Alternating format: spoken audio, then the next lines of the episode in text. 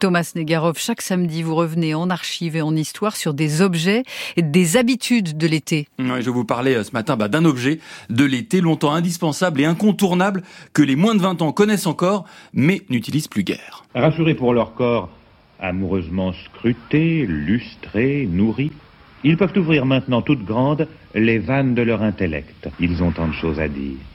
Leur tête craque de tant de beauté qu'ils affrontent sans crainte le plus périlleux des genres littéraires, la carte postale.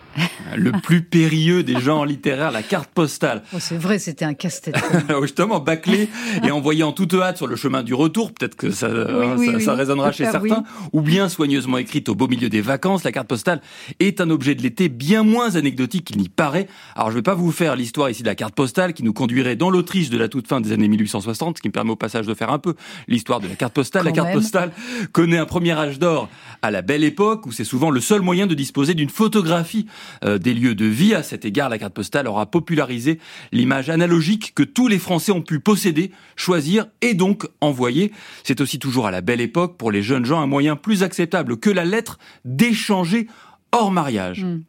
Quant à la carte postale de vacances, hein, puisque c'est notre sujet essentiellement d'été, elle explose, elle, au lendemain de la Seconde Guerre mondiale. Oui, 60% des cartes postales après la guerre hein, sont envoyées à cette saison pendant l'été. Aujourd'hui, c'est 90%. Alors pourquoi Au lendemain de la Seconde Guerre mondiale, c'est évidemment lié à la massification des départs en vacances et ça devient, à l'instar de la télévision ou de la bande dessinée, un moyen de communication de masse avec des difficultés de logistique.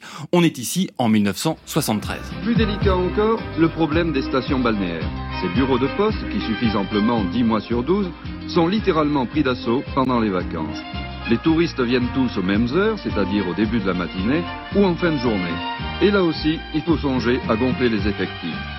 On fait appel à un service de brigade, un personnel spécialisé qui tourne dans toute la France, l'hiver dans les stations de ski, l'été au bord de la mer. Mais il faut également recruter sur place. Ça a été un de vos boulots d'été, ça?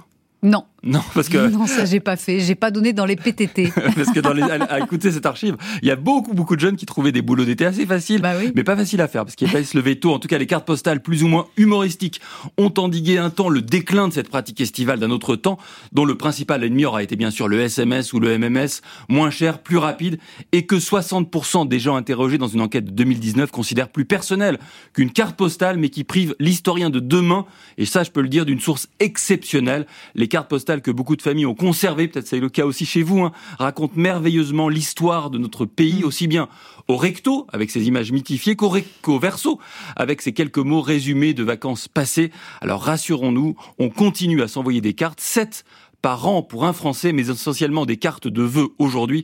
Sachez que les trois quarts des Français disent tout de même recevoir des cartes postales avec plaisir. Mais Christelle, pour les recevoir, il faut les envoyer. CQFD. Merci Thomas Negaroff et à demain avec votre chronie du dimanche. Et si Louis XVI, on en parlera demain, et si Louis XVI n'avait pas fui à Varennes?